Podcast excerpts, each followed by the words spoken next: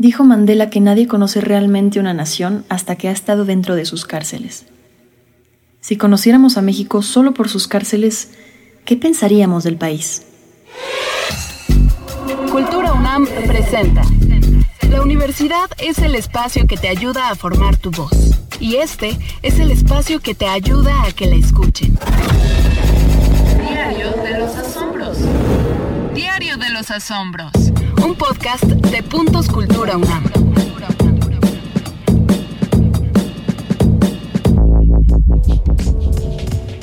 Si conociéramos a México a través de sus cárceles, ¿qué pensaríamos de que según los datos del INEGI del 2021, está ocupado el 99.8% del espacio total de los centros penitenciarios a nivel nacional? ¿Y qué pensaríamos de que el 42.1% de los presos no contaban con una sentencia al momento de la encuesta? Pensaríamos que México es cárceles llenas, y cerca de la mitad de las personas que las llenan ni siquiera han sido declaradas culpables. Sin embargo, las cárceles mexicanas también nos hablan de quién no está en ellas.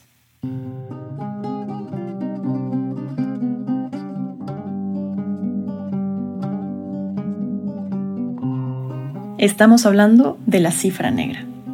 Según el INEGI, esta se compone de todos los crímenes que no se denuncian, o aquellos que sí son denunciados, pero no se les inicia una carpeta de investigación.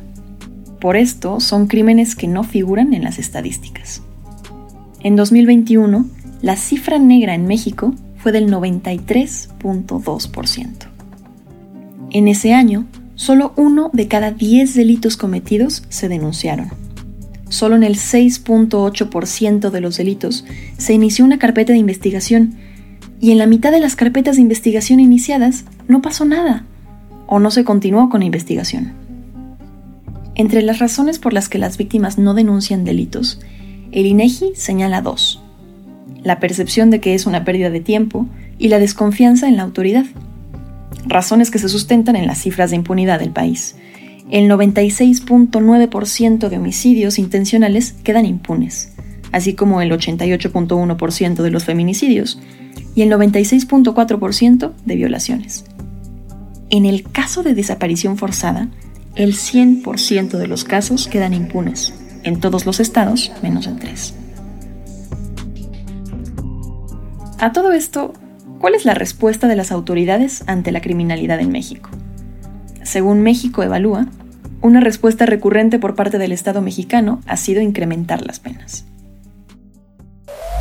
México enfrenta a una delincuencia organizada que se ha fortalecido con el tráfico ilícito de armas. No se ha actualizado el marco jurídico para un mayor control. En el Senado de la República se impulsa una iniciativa para reformar el Código Penal Federal para incrementar las sanciones para la posesión, portación y tráfico ilegal de armas de fuego. Delitos como el feminicidio, el robo a celulares y el robo a motocicleta tendrán ya un mayor castigo penal. ¿eh? Esta medida fue aprobada en el Congreso de la Ciudad de México por la Comisión de Administración y Procuración de Justicia. Además, se discutió el dictamen por el que se reforma el artículo 51 del Código Penal Federal, en el que se busca establecer el aumento hasta un tercio de la pena cuando se comete un delito doloso en contra de un defensor o defensora de los derechos humanos en el ejercicio de sus labores. El Senado de la República aprobó endurecer las penas por feminicidio y el matrimonio forzado. En el primer caso, la sanción aumenta de entre 40 y 70 años de cárcel hasta los 112 años cuando el delito se cometa en contra de menores de edad, embarazadas, adultas mayores o mujeres con discapacidad. Si con una cifra negra del 93.2% tenemos las cárceles llenas, ¿en dónde cabrían los victimarios de todos los crímenes que realmente se cometen en México? Y si acaso cupieran, ¿el crimen bajaría castigando con cárcel? La cifra de las personas que reinciden en la cárcel es suficiente para hacernos dudar de la efectividad de ese castigo. En 2021, el 17.4% de la población privada de la libertad ya había estado recluida previamente en un centro penitenciario. Si la cárcel no es la única opción, ¿qué opciones tenemos? Para buscarlas, hablamos con Miriam Frachia, quien es doctora en ciencias sociales y ha trabajado con temas de justicia, conflictividad social y cultura de paz. Ella nos habló de que la cárcel es solo uno de los medios de hacer justicia cuando se comete una falta social. Bueno, en primer lugar deberíamos decir que existen diferentes conceptos de justicia. y que cada concepto de justicia trae aparejado o implícito un cierto concepto de sociedad.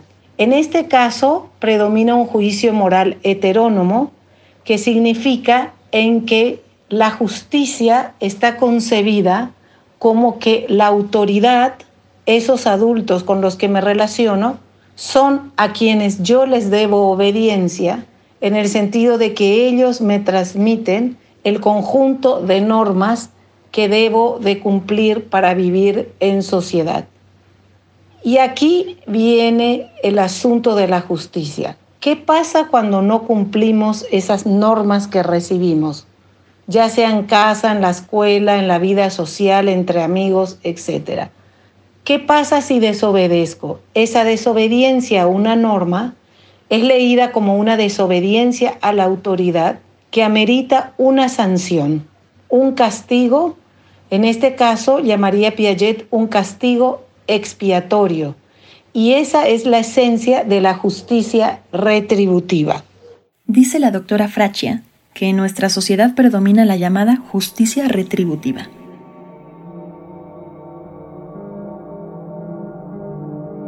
¿En qué consiste la justicia retributiva?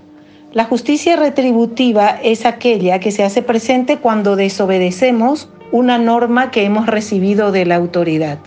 Y el castigo que requiere o que exige es la que provoque un dolor físico. Mayor es el grado de desobediencia, mayor el dolor físico que debo de experimentar para entender que no debo de desobedecer. Ese es considerado el castigo más justo. Como vemos es un tipo de justicia donde no hay una relación entre el castigo y la sanción, entre la falta que he cometido y la sanción que me aplican. Ni siquiera es un tema en qué circunstancias se dio esa desobediencia, ni los motivos de la misma. Según el artículo 18 de la Constitución Política de los Estados Unidos Mexicanos, el objetivo del sistema penitenciario es lograr la reinserción del sentenciado a la sociedad y procurar que no vuelva a delinquir. Sin embargo, en la práctica, el sistema penitenciario parece guiarse por la justicia retributiva. Según México Evalúa, la justicia retributiva es principalmente vengativa. La función del castigo es que el delincuente reciba entre comillas, lo que se merece como consecuencia de sus acciones, independientemente de que el castigo produzca beneficios a la sociedad. En este esquema de pensamiento, la justicia es que el que la hizo, la paga.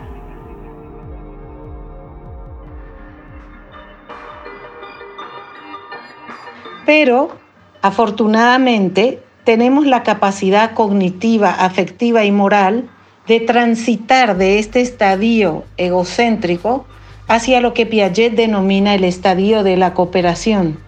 En este estadio de la cooperación naciente, al descubrir que las reglas que recibimos no son sagradas, ni eternas, ni inviolables, descubrimos que lo podemos entre muchos llegar a acuerdos comunes y establecer un conjunto de reglas que mejore la convivencia y allí realmente sobreviene una obediencia verdadera. Sin embargo, aquí sigue permaneciendo implícita el ejercicio de una justicia retributiva. Es decir, si alguien falla o si alguien no cumple un acuerdo común entre pares, ya un acuerdo colectivo ya estipulado entre todos, también merece un castigo. A este tipo de sanción, aparejado a la justicia retributiva, Piaget le llama sanción por reciprocidad. La diferencia con la sanción por expiación o el castigo por expiación es que absolutamente evita el dolor físico y recurre al diálogo antes que nada. ¿Por qué? Porque quiere conocer en qué circunstancias se ha dado esa falta, por cuál motivo se ha realizado esa falta y establece una relación entre la falta y la sanción. Piaget distingue varios tipos de sanciones por reciprocidad. Una es el aislar a la persona que ha cometido la falta del grupo hasta que lo repare y regrese. La otra es que si ha robado algo o ha abusado de alguna cosa, habría que privarlo de dicha cosa. La otra es hacer lo mismo que ha hecho esa persona, sin recurrir al dolor físico. Y la otra es la restitución de lo robado o reemplazarlo en algún modo. Miriam habla también de otro modelo de justicia, la justicia restaurativa.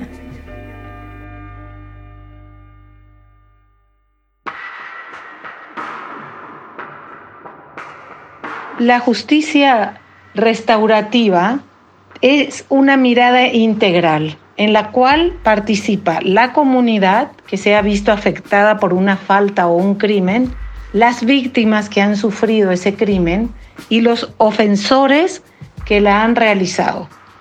Y la idea es que cada quien asuma su propia responsabilidad.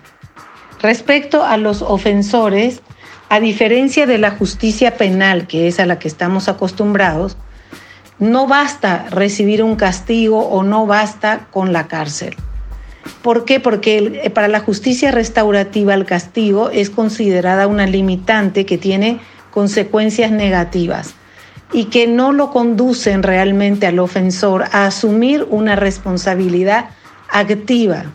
Es decir, no podemos contentarnos a que estén encarcelados, sino a que reparen el daño que han causado dentro de las posibilidades. Se trata además de fomentar que el ofensor asuma su responsabilidad, se dé cuenta de lo que ha sucedido y transforme la vergüenza que le da en repararlo, en reparar. Y también se busca que el ofensor sane sus heridas del pasado. De alguna manera se lo considera también una víctima que tiene necesidad de tratamiento, de adicciones o de los problemas que sea que lo han inducido a cometer el crimen. A la vez la comunidad está involucrada porque pues tiene que desarrollar o ver en conjunto qué hacer con los ofensores y cómo cubrir las necesidades de las víctimas. En esto hay un reconocimiento implícito de que la comunidad no ha logrado desarrollar todo lo necesario para impedir que se cometan estos crímenes. Entre los principios principales de la justicia restaurativa tenemos en que se centra en los daños ocasionados más que en las leyes violadas, en que tiene el mismo interés, por las víctimas que por los ofensores, en que hay que haber una restauración de las víctimas, y que los ofensores deben entender, aceptar y cumplir sus obligaciones que deben ser realizables, que deben existir oportunidades de diálogo directo o indirecto entre las partes cuando sea apropiado y la víctima esté de acuerdo. Comprometer a la comunidad y conocer las causas del crimen dentro de la comunidad y estimular la colaboración e integración en vez de fomentar la coerción y el aislamiento de los ofensores.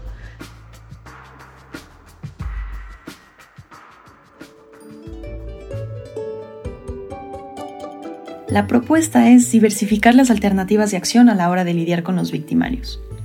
Está debate qué crímenes deberían castigarse con cárceles y con qué otros se debería de tener un acercamiento desde otro modelo de justicia, como lo es la justicia restaurativa podríamos empezar por discutir los crímenes menos graves.